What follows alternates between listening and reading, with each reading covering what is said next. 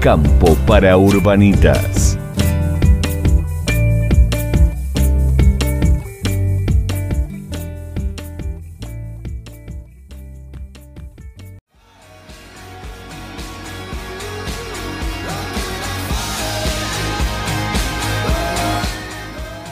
Qué temazo, Ruth, qué temazo.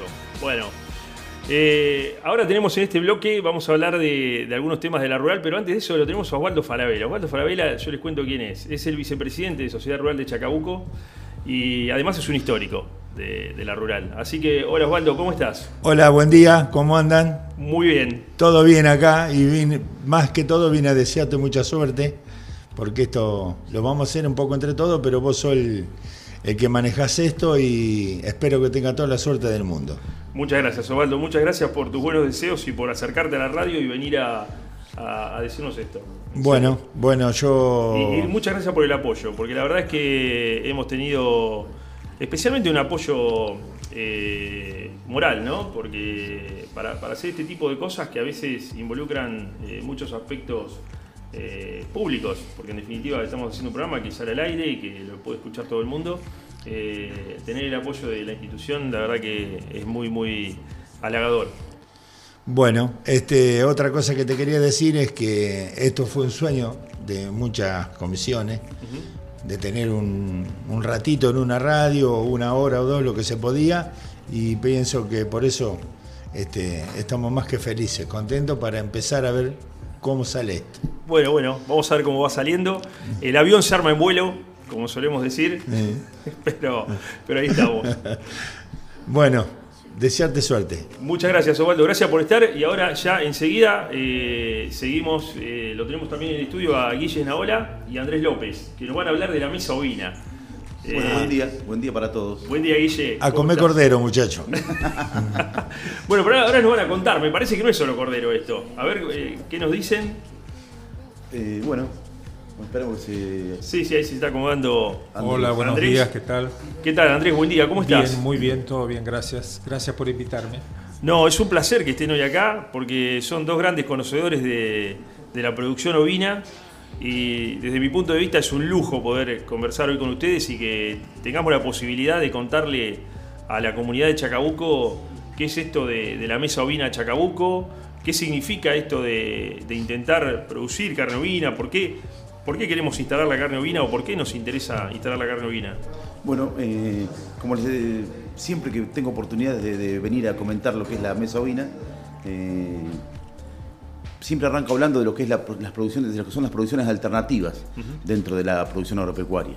El ovino es una producción que ya hace varios años que se viene afianzando y nosotros en Chacabuco no estamos fuera de esta posibilidad. Entonces lo que con los muchachos de la mesa ovina hace ya unos 4 o 5 años venimos tratando de, amalgamar todo los- el sistema productivo, ya sea desde la producción de lana, eh, carne y en algunas oportunidades también de producción de leche.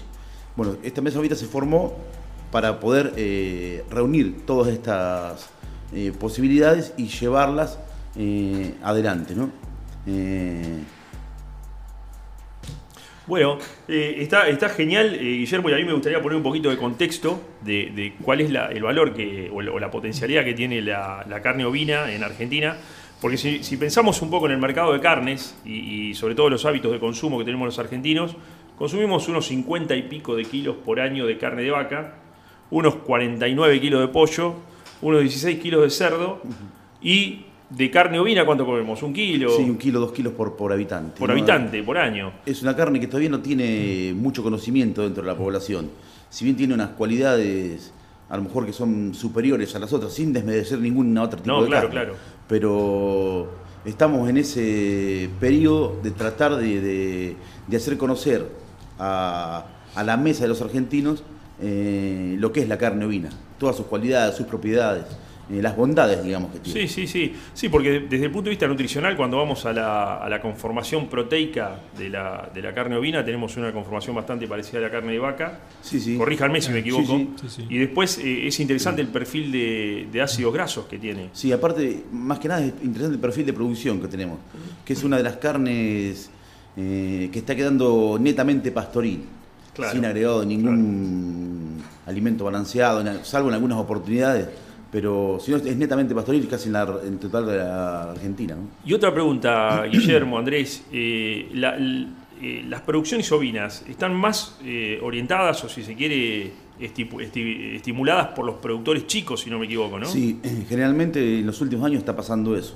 Eh, yo no sé si se acuerdan cuando pasó lo, lo del volcán en el Sí, sur. sí. Bueno, hay muchísima cantidad de ovinos, tuvieron que salir de la región por no tener capacidad alimenticia. Entonces se trasladó mucho a la zona de Corrientes y mucho se diversificó en la provincia de Buenos Aires. Claro.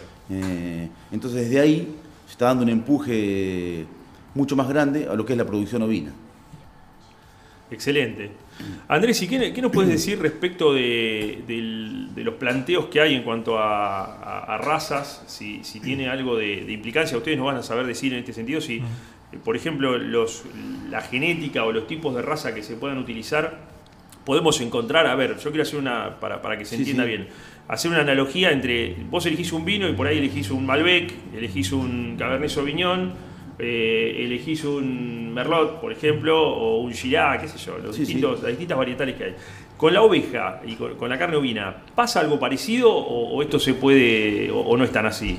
Sí, bueno, pasa, pasa lo mismo más o menos, porque por ejemplo en esta zona lo que pretendemos es hacer este, eh, ovinos de carne, entonces hay determinadas razas que tienen una genética y características particulares que, son para carne. Y después tenemos otras razas que son más eh, eh, que van más hacia, más hacia la lana. ¿no? Como acá no interesa mucho la lana, porque en la región que estamos no tenemos obtención de lana muy buena eh, por el clima, entonces estamos orientados a las razas carniceras, que la que estamos usando más incorporada, que es la Hampshire Down. Claro. La, que La famosa llamamos cara la- negra. La famosa La cara famosa negra. cara negra. De- Yo le agrego a lo que dice Andrés. eh, generalmente las razas ovinas se dividen en doble propósito y triple propósito. De acuerdo a la orientación que vos tengas en la producción, eh, elegís tu raza. Por ejemplo, lo que decía Andrés, el Hampshire es una raza netamente productora de carne. Si bien produce lana, pero es netamente productora de carne, que es la que mejor se adapta a toda esta zona. Después la, eh, razas como la Merino, que es productora de carne y de lana, pero prevalece la producción de lana, porque es una lana mucho de, de mucho mejor calidad. Claro. Entonces, donde se produce, donde vos apuntás a producir lana, que tenés un valor diferenciado a lo que nos, tenemos nosotros, se usan ese tipo de razas. Corridal, eh, Merino, bueno, hay un montón de razas. Sí, sí, y sí. hay triple propósito, como la Pampinta, Pampinta. o la Frisona, que son carne, leche y lana. Acá en Chacabuco tenemos eh, dos productores que están dedicándose al tambo, eh, entonces tienen ese, ese tipo de razas. Claro. Claro, bueno, claro. Que es, es otra, otra, tipo, otra alternativa de producción. Exactamente. ¿Y qué, qué, eh, chances hay, por ejemplo, acá en Chacabuco, o desconozco si, si ya hay algún desarrollo en tambos ovinos y, y producción de, de- de subproductos, digamos, de la leche ovina? ¿Ya hay algo o Sí, todavía está el Nico? Escarano, que es un, Sí, un veterinario que vive en Coronel Mon, que eh, está, es también integrante de la- del grupo vino de acá de Chacabuco, eh, ya hace unos años que estaba produciendo eh, leche eh, y corderos. El cordero se llama media leche porque se ordeña una sola vez por día y a su vez él produce quesos. En una oportunidad estuvo en la rural presentando y creo que estaba ven- vendiendo bastante en Chacabuco. Eh, sí, sí, y, y Claudio Nicodemo es otro productor que está empezando con la producción de, de leche y bueno, para después hacer algún subproducto, ¿no? Excelente. Se puede hacer de quesos, dulce de leche. Estos chicos están haciendo queso. por y la, ahora. y la calidad de la leche, si la tenemos que comparar con la de vaca y los subproductos, como Mira, la, la calidad. a grandes rasgos, o ¿no? sea, Tampoco. si bien tiene mucho menos producción que una oveja, eh, que, perdón, que una vaca, eh, la calidad en grasa es mucho mejor. Eh, Se da un poco esto también de los ácidos grasos saludables que Claro. aparecen en la carne de oveja, que son los omega 3. claro, sí, sí, sí, sí. Por eso, bueno, si bien eso te deja relegado un poco la producción de carne, pero tenés otra alternativa de producción. Eh, yo en este momento no me acuerdo bien los números, pero yo sé que es muy, muy rentable también. eh, la producción de, Entiendo que haces eh, más kilos de leche con más, perdón, más kilos de queso con, menos, leche, que sí. la vaca, ¿no? Claro, Creo que más. la, la Por- por mitad la concentración de claro. sí. Ujú. Después hay, en- en- digo, hablando de- en otros países, por ejemplo en España, está muy difundido el consumo de carne, eh, perdón, de quesos de oveja. Es más, la mayor eh, consumo que hay es queso de oveja, más que de vaca, Sí, sí, o sí. mezclado con leche de vaca. Claro. Bueno, esto, esto que nos cuenta Andrés eh, eh, me encanta porque, abro un paréntesis, Andrés eh, ha, ha vivido mucho tiempo en Europa, en, en España, así que conoce bien Sí, sí. eh, la producción de allá y cómo, Sí, sí. cómo se hace todo esto y, y los hábitos de consumo también. Así que si, querés- si nos querés contar algo más de esas diferencias, Andrés. No, no, es eso. bienvenido. Básicamente la gente prefiere eh, consumir queso de oveja al queso de vaca. También los hay, eh, igual que acá, la misma variedad y todo. Pero el común de la gente prefiere, como lo ordinario, lo corriente, es comer queso de oveja. Queso de oveja. y cuanto más estacionado, más rico. Claro, Muy claro. rico el queso de oveja, la verdad. Sí, yo tuve oportunidad Sí. de probar los de Nico y sí, la verdad que son excelentes, sí, sí. Yo he probado alguna vez y, y, eh, no sé si me, me gustó, pero quiero decir que no, no tuve la posibilidad por ahí de ver eh, una variedad de quesos de oveja. Sí. Siempre era como algo Sí, eh, un- medio un solo estandarizado. tipo, claro. Claro, claro. Sí. Eh, pero seguramente, seguramente que debe haber alguna variedad. En España me imagino que debe haber una Hay variedad. variedades, sí, sí. Después la- eh, en España tienen clasificadas las cosas por región, ¿no? Claro. Entonces el más conocido es el queso manchego que se hace en la zona de La Mancha, claro. este, que es un queso bastante fuerte porque lo estacionan bastante. Y bueno, ese es el, el, digamos, el más conocido que hay allí. Sí, sí, sí. Y, y otra, otra cosa que les quería preguntar, ¿qué está pensando hoy la mesa ovina hacia el futuro? Es decir, ¿cómo, porque hoy cómo, cómo está el consumo? Me gustaría que nos cuenten un poco eso. Eh, hoy, hoy ya está, se hizo, se logró eh, salir desde el campo y llegar Sí. hasta la góndola, ¿no? Sí, sí. Sí, sí. Eso es lo que logramos, por lo menos en Cancha Boca, yo sé que en muchas regiones también se está logrando. Eh, la mesa ovina lo que tiene eh, pensado, bueno, como todo, ya te decía, promocionar el consumo de carne eh, a través de seguir una, una cadena de, de trazabilidad, digamos, que vaya del productor al frigorífico y del frigorífico a un distribuidor, que en el caso nuestro es una carnicería, que ya de, de paso hago la, la propaganda que está en Italia y Mitre, y Sí. ese muchacho es el que después eh, va a distribuir a otras carnicerías. Eh, un problema que estamos teniendo no es muy grave, es como que recién arrancamos y, y nos falta todavía eh, cantidad de producción. Falta stock, Falta, claro. Nos falta stock de producción, Sí, pero sí, la, la venta es, la verdad que es fluida, Eh, no, no estamos teniendo problema con la venta. Eh, Sí, sí, de a poco es como que yo veo que Claro, cada se, vez- se va, lo van aceptando cada vez más. Lo que pasa es que es una cultura de que tenemos que enseñarle a la, no nosotros, pero o que las, las- las amas de casa aprendan a cómo se, se puede incorporar el cordero en la mesa diaria, que eso no está muy difundido todavía. Nosotros tenemos solamente por ahora lo que es eh, el cordero, como se comía siempre un asado de cordero para una peña o para festejos navideños. Yo como ama de casa te hago una consulta. Sí. ¿Qué, ¿De qué manera puedo usar la carne de cordero? Tenés, ¿Qué receta me daría usted? A ver, yo voy al mostrador y usted me vende la carne de cordero. Bueno, tenés ¿Qué hago? Guarda, guarda que Sol eh, tiene conocimientos de chef, ha hecho, ahí, Entonces- ha entonces estudiado. no- no le puedo decir nada. Y más eso. que nada me gusta comer, así que olvidemos lo de chef y todo. Me gusta comer, así que explíqueme por favor. Mira, mira, tiene infinidad de formas de, de consumo la carne ovina. De hecho, en la carnicería estamos, bueno, estamos, digo yo, está haciendo hamburguesas, salchichas parrilleras y todo lo que es eh, el trozado de cordero, lo que se llama chuleteo. ¿eh?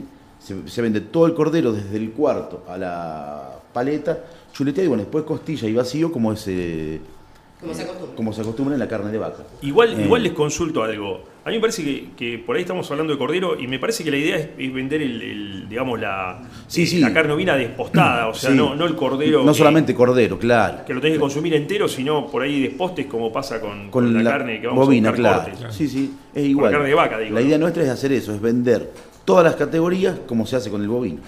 Que Excelente. aparte es eh, exactamente lo mismo para consumo. Y bueno, se puede hacer carne picada, pasteles de papas. En la carnicería hay unos recetarios. Si vos vas a la carnicería, te van a dar un recetario. Ahí tenés un montón de, de recetas que las podés aprovechar. Yo no sé qué dice usted, señor Tedesco, pero para mí que yo tengo que hacerme una pasadita y el fin de semana que viene, después de la radio, comemos algo que, Me parece perfecto. que no se da el señor. ¿Cómo no? Ningún problema. Yo me ofrezco a cocinarlo, lo metemos al horno. ¿Cómo dijo usted? Un Claro, cua- ah, sí, ya lo tiene preparado, lo tenía anotado. Un cuarto trasero deshuesado, lo mandamos al horno con una salsita de mostaza, con un, que un romerito. Sí. La terminología que tiró, cuarto trasero deshuesado. Sí, sí, nada de unas hamburguesitas, no, no, no. No, El no. Cuarto trasero deshuesado. Muy bien. de- después con las chuletas que dice Guillermo, se hacen eh, bifes de la criolla muy ricos, ¿eh? Sí, sí, sí. Salen muy buenos. Osvaldo, por prueben, ¿eh? ejemplo, muy bueno. hace empanadas ovinas también exquisitas. Eh, Yo no sé si el programa va a tener éxito, pero que vamos a comer, vamos a comer. Eso seguro. Eh, el otro día me pasó que, bueno, yo tengo familia en La Plata y entonces eh, eh, quería llevar algo de acá que se está haciendo Sí, sí. distinto. Te- Íbamos a comer un, un asadito. Y llevé precisamente, me lo había recomendado, me lo recomendó Alberto, me lo recomendó, ¿quién más lo recomendó? A ver, Sebastián puede ser. Sebastián, eh, Juanjo también, Juanjo Giordani. Y, y me habían dicho, pedí el cuarto trasero deshuesado y, y te lo, Sí. lo haces a la parrilla así como va. Y la verdad que se quedaron encantados. Creo que están escuchando el programa desde La Plata, así que si están escuchando eh, se van a acordar de eso porque me, Sí. se encantó. Sí, sí, la verdad que una carne. Es más, a veces no te llegas ni a dar cuenta que es carne. Sí, ovina. tal cual, tal Eh, cual. También está la posibilidad de hacer embutidos ovinos. Eh, Sí, ya chorizo. sea parrilleros, eh, embutidos secos, eh, leverbush de cordero, paté de cordero, hígado de cordero. Y Hay- hablando de valores, ¿qué diferencia tiene con la carne de vaca? Eh, más o menos, un estimativo, un un Es más, porcentaje. es más cara, más barata. Es más barata. Es más barata. que la carne de vaca. Está entre el cerdo y, el, y la vaca. Eh, estamos en ese rango. En ese rango, bien. Sí. Bien. Bueno, eh, ¿qué más nos podés contar, Andrés, de, de esta carne que se produce de manera pastoril, eh, usando pasto, como decíamos recién? Por eso, cuando decimos pastoril, quiere decir Sí, que, sí. que utilizan pasto como principal fuente de alimento. ¿Y, y qué, qué expectativa hay, hay para adelante? ¿A dónde, ¿A dónde quiere llegar la mesa ovina? Que, dicho sea de paso, la mesa ovina eh, fue una iniciativa que se inició también en Sociedad Rural Sí, y sí. que de hecho, bueno, muchos de los miembros de, de comisión directiva participan de la mesa ovina. ¿Qué, qué nos puedes contar hacia adelante? ¿Hacia dónde piensan ir? Eh, bueno, el proyecto que hay hacia adelante, porque va creciendo, de a poco se va avanzando. eh, el nuevo paso que quiere dar Mesa Ovina es hacer una eh, sala de, sí, de enfriado y de Envasado al vacío. despostado, ¿no? Claro. y envasado al vacío. Lo que se decía para- recién, chuleteo, envasado al vacío y congelado, para después distribuir. Excelente. Claro, y después hacer una distribución de carne congelada en bandeja y distribuirla en distintos locales para la venta. ¿no? El asunto es crecer, pero tenemos que aumentar la producción Hay que aumentar la producción. bastante, que se va a lograr pronto, porque ahora cuando viene la nueva remesa de, De corderos, corderos. Que todavía no están, empiezan a salir ahora los primeros, este, ya hay una cantidad importante. El año pasado nos agarró un poco, como empezamos en el mes de Claro. diciembre con esto, Sí, a- a- medio nos a agarró contra- un poco de descolocado, entonces, sí.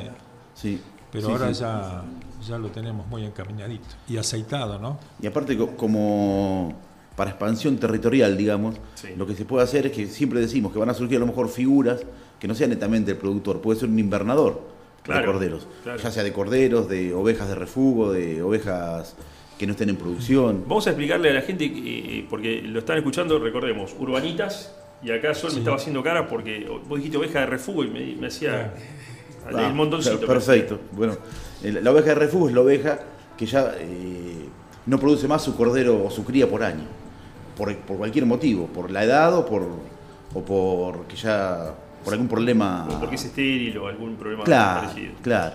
Entonces esa, esa oveja tiene posibilidades de consumirse, es como en la vaca, es lo mismo. Lo que decimos la vaca conserva, nosotros decimos oveja de refugio. Es, eh, esa es la, la categoría. Son distintas categorías que se van a incorporar al mercado. Y la idea es que todas podamos venderlas, porque en un momento teníamos la- la- el problema, va, que lo tenemos, lo teníamos hasta el año pasado, que solamente se vendía el cordero. Y se vendía el cordero para la fiesta y el cordero se hacía asado. Claro. Y no había otra forma de vender. La única forma de consumo. Entonces todo lo, que, lo demás que te quedaba en el campo no era vendible. Eh, ni los carneros de reposición, o sea, lo que vos sacabas porque tenías que comprar carneros nuevos, ni las ovejas que tenías que, que sacar, o alguna que no te, no te satisfacía lo que producía.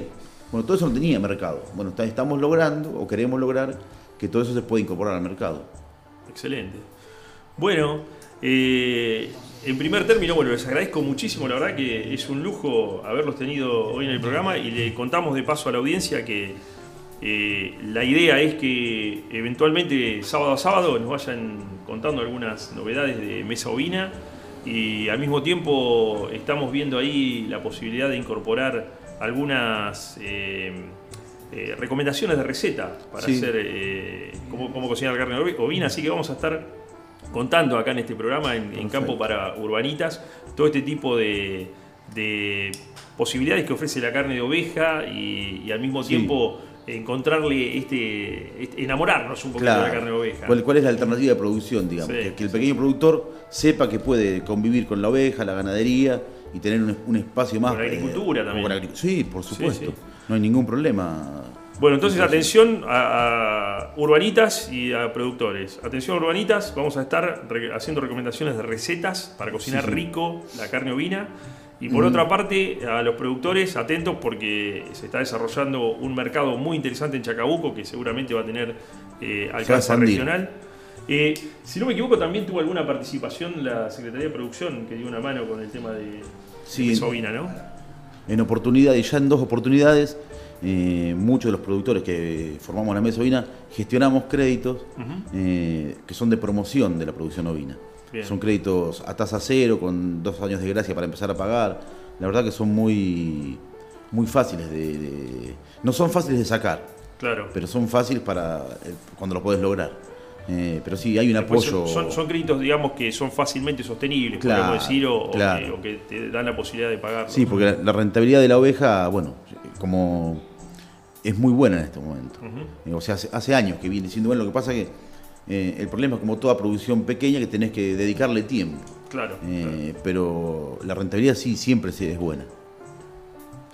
Bien. Y para cerrar ya el bloque y, y nos vamos con un tema musical que se viene la gente de Apresid, eh, ¿qué nos pueden contar de la esquila? Porque se, se ha hecho alguna esquila acá, ¿no? O, las esquilas conjuntas, ¿cómo fue Sí, eso? sí, sí. Se, hace, se empezó a hacer una esquila conjunto con, con todos los productores. Viene una comparsa de, de la zona del sur de la provincia de Buenos Aires, de Carmen de Patagones, ¿no? Sí, claro, de Patagonia. Y, no bueno, es la comparsa fue- de los burgueros esta, es la, la No, no, se de- llama, se llama comparsa, claro, yo hablo como que todos sabemos, ¿no? Al grupo comparsa se llama al grupo de personas que, que hacen la esquila, ¿no? Que normalmente son, poner cuatro personas las que conforman un equipo de esquila, ¿no? Entonces, bueno, es gente muy eficiente que trabaja muy bien y muy rápido, entonces eh, hace unos años que se hace la esquila conjunta y cualquier productor que se anote para hacer la esquila se lo puede hacer eh, a través de, de mesa ovina. Este año se ha puesto lo de los productores, eh, pedimos que estén Registrados. que tengan registrado y que tengan los animales anotados en Senasa. Es una forma de, de ver si los animamos a, a regularizar el stock ovino que hay, que está en parte de forma informal para, para empezar a, a- a armarlo un poco bien. ¿no? Entonces este año va a ser los que tengan el, el stock ovino declarado van a poder acceder a la esquila conjunta que se hace pronto ya seguramente en el a partir de octubre. noviembre, octubre, noviembre vamos a. Sí, esto, esto de la informalidad a mí me gustaría comentarlo también porque habitualmente y, y especialmente por esto que comentaban ustedes y la historia que contó Guillermo de cuando las cenizas del volcán y todo eso, eh, que generalmente la, la oveja era como... eh, se- la te- eh, o sea, el, el productor habitualmente la tiene alrededor de la casa como para, Para cortar limpiar. el pasto y un corderito a fin Sí. de año. Por eso viene esta, esta situación por ahí de, de alguna informalidad. Claro. Pero ahora se por- está formalizando Porque nunca se, se tomaba como una, una tipo de producción, digamos. Siempre Claro. se, se tomaba como la oveja como parquera. Otra cosa que, que nos quedó en el tintero con respecto a lo que decía Andrés de la esquila, Sí, el, eh, también surgió en parte por el, para poder tener un mejor precio de venta de lana. Eh, lo que hacemos con los productores es acopiar toda la lana en la sociedad rural y después de ahí se consigue un precio a un comprador y se vende todo- toda junta la lana. Entonces, Claro. al tener mayor volumen, cons- conseguimos me- mejores precios. Eh, porque la lana siempre era un producto que antes te esquilaban la oveja, te cobraban y se llevaban la lana los esquiladores. Claro. Entonces ahora bueno, eh, hace dos años o tres que ya estamos haciendo esto de la esquila conjunta y logramos mejor eh, volumen y mayor precio. claro, se, se- se gana algún manguito. Claro, claro. Bueno, excelente la presentación de hoy, les agradezco muchísimo. Muchísimo, muchísimas gracias a ustedes por invitarnos. No, no, No. no, es un placer y, y la verdad es que le dan contenidos al programa, eh, está la posibilidad de que, de que la comunidad de Chacabuco conozca más y mejor acerca de, de la mesa ovina y, y que, y por eso dejamos el tiempo necesario como para que puedan explayarse y contar eh, de la mejor manera todo lo que implica la mesa ovina y todo este gran trabajo que están haciendo. Porque la verdad es que eh, a mí me encanta porque eh, yo a veces escucho la- las- los debates que, que hay en Mesa Ovina como, como miembro de la rural, Sí, ¿no? sí. Y, y me encanta porque están pensando siempre en el consumidor Claro. y llegar con un producto de calidad y a mejor precio. Sí. Y, y bueno, eso la verdad es que me parece algo muy loable porque se piensa en el otro, se piensa en la población urbana, Claro. se piensa eh, en, en llegar con esto, ¿no? con, un producto local. eh, de, de- a ver, eh, imaginemos de- en, en este contexto que tenemos a nivel global por el cambio climático. Claro. ¿sí? O sea, el transporte es muy escaso el que tiene un- un, eh, una, la carne ovina producida acá en Chacabuco, Sí. porque es, es de, eh, digamos, es un transporte local. Sí. Entonces, y, y se consume directamente acá en Chacabuco. Así Claro. que la verdad es que esto de, de poder producir carne a distancia cero es excelente y, y me parece Sí, es verdad. que ganamos todos. Sí, es verdad. Valor agregado para Chacabuco. Sí, Y por eso, agregado para eso Chacabuco. decía, hablaba hoy de la expansión territorial, la, la- la mano de obra que podemos eh, incorporar dentro de la ciudad, si esto se puede expandir. Porque aparte falta que todavía se desarrolle más la, la cadena de comercialización, todo. Porque, eh, corríjame si, de- si de- me equivoco, pero uno, uno de los proyectos que, que escuché es, eh, eh, a nivel nacional, ¿no? Acercarse un poco, hoy estamos en 1 o 2 kilos por año, Sí. pero la idea es acercarse un poco al, al nivel de consumo de cerdo, Sí, que está en sí, sí. 16 Sí, aproximadamente. Sí, la idea es esa. Eh, Y que está la posibilidad de ocupar uno ese de los espacio. principales problemas que teníamos todos los productores era el tema de la faena. Eh, que bueno, nosotros contamos hoy con un frigorífico en Chacabuco que nos está prestando un servicio, que muchos productores de la zona eh, no tienen esa posibilidad. Eh, Claro. De hecho, muchos están hablando con nosotros para ver si podemos también incorporar dentro de nuestra faena a otras localidades cercanas. Es- es excelente. Excelente. Yo quiero hacer una consulta. En el caso de que se aumente el consumo por parte de la gente de la, car- de la carne ovina, ¿están al, o sea, a la par para sustentar eso? Bueno, eso es lo que. el- O sea, para problemas- abastecer. Uno de los problemas que tenemos es ese. Tenemos que tratar de eh, aumentar la producción, que se puede aumentar de muchísimas formas, ya sea teniendo más cantidad de ovejas o siendo más eficiente en la producción. Hoy en a nivel nacional creo que estamos en un 80% de nivel de destete y eso. Claro. Eh, hay planteos de, de punta que tienen un 160 de destete por el tema de las ovejas melliceras. Claro. Entonces, si vos seleccionás melliceras y, y lográs que cada oveja te dé dos corderos, eh, no todas las ovejas, pero por ejemplo, aumentás la producción y si podemos hacer o vender un cordero más pesado que el, que el que habitualmente estamos acostumbrados, que es el de 12, 14 kilos, si consumimos un cordero de 20 kilos o una oveja pesada, el- el- la producción de carne aumentaría por sí sola, a lo mejor sin aumentar el stock. ¿Cuánto tiempo tarda en llegar a ese, ese quilaje para la venta? Eh, tiene 5 meses y de, de- de gestación la oveja y en 3 meses, 4 meses estaríamos. Es una producción que es muy rápida. Eh, cualquier análisis de- económico que vos hagas, eh, la, la la- o sea, la La- inversión la recuperás en el, dentro del año. Dentro del año, claro. Si no es una inversión que te lleva a lo mejor 5 o 6 años recuperar. Claro, distinto de la carne de vaca que te Claro. lleva 5 o 6 años y Claro. por eso, bueno, por eso impacta tanto por ahí el cierre de exportaciones como pasó y que se ratificó ahora Claro. esta semana. Sí, que, sí. Bueno, fue una de las noticias. Sí, eh, encima de, de carne que acá no se consume. Claro, claro, de carne eh, de vaca De conserva, vaca ese tipo conserva, de carne que acá no. Sí, sí. no se usa. Bueno, en, en esos casos la- el retorno de la rentabilidad Claro. la tenés a los 5 años como mínimo, porque desde que desarrollás la vaca, hasta, imagínate una gestación de, una- de un ternero ya Nueve son 9 meses. meses, hasta que Esto alcanza sería el mucho más faena. rápido. Esto Claro, es mucho más esto rápido, tar- sí. tardás En cuestión de meses. Tardás unos 5 años entre que Y- y a su vez la salís inver- de la vaca hasta que tenés el, el novillo terminado. Y la, y la inversión inicial es mucho menor. Eh, Sí, por porque- el costo de una oveja y el costo de una vaca. Si vos me decís que la, la- o sea, se eh, apunta a que se haga pastoril y no tanto con alimento balanceado, Claro. Sí, sí. A veces. sería menor. O sea, sé que después tienen eh, toco de oído. eh, lo que se le pone Sanidad. al. Exacto. Sí, pero Eh, el costo de sanidad no es tan alto tampoco. Eh, pero Bueno, sí. pero eso sumarle las inscripciones que tienen que estar todo en Sí, regla, sí, todos los procesos Bueno, que eso, lleva. eso en todos los sistemas productivos, ya sea ovino, bovino, cerdo. La idea es que esté todo por los carriles normales, claro. Bueno, muchísimas gracias, gracias por estar, gracias por toda la, la info y, y esta, este conocimiento que nos han traído y han compartido con nosotros y con los urbanitas que nos están escuchando. Y vamos con un tema, Ruth. Listo, dale, ya lo tengo preparado. Listo.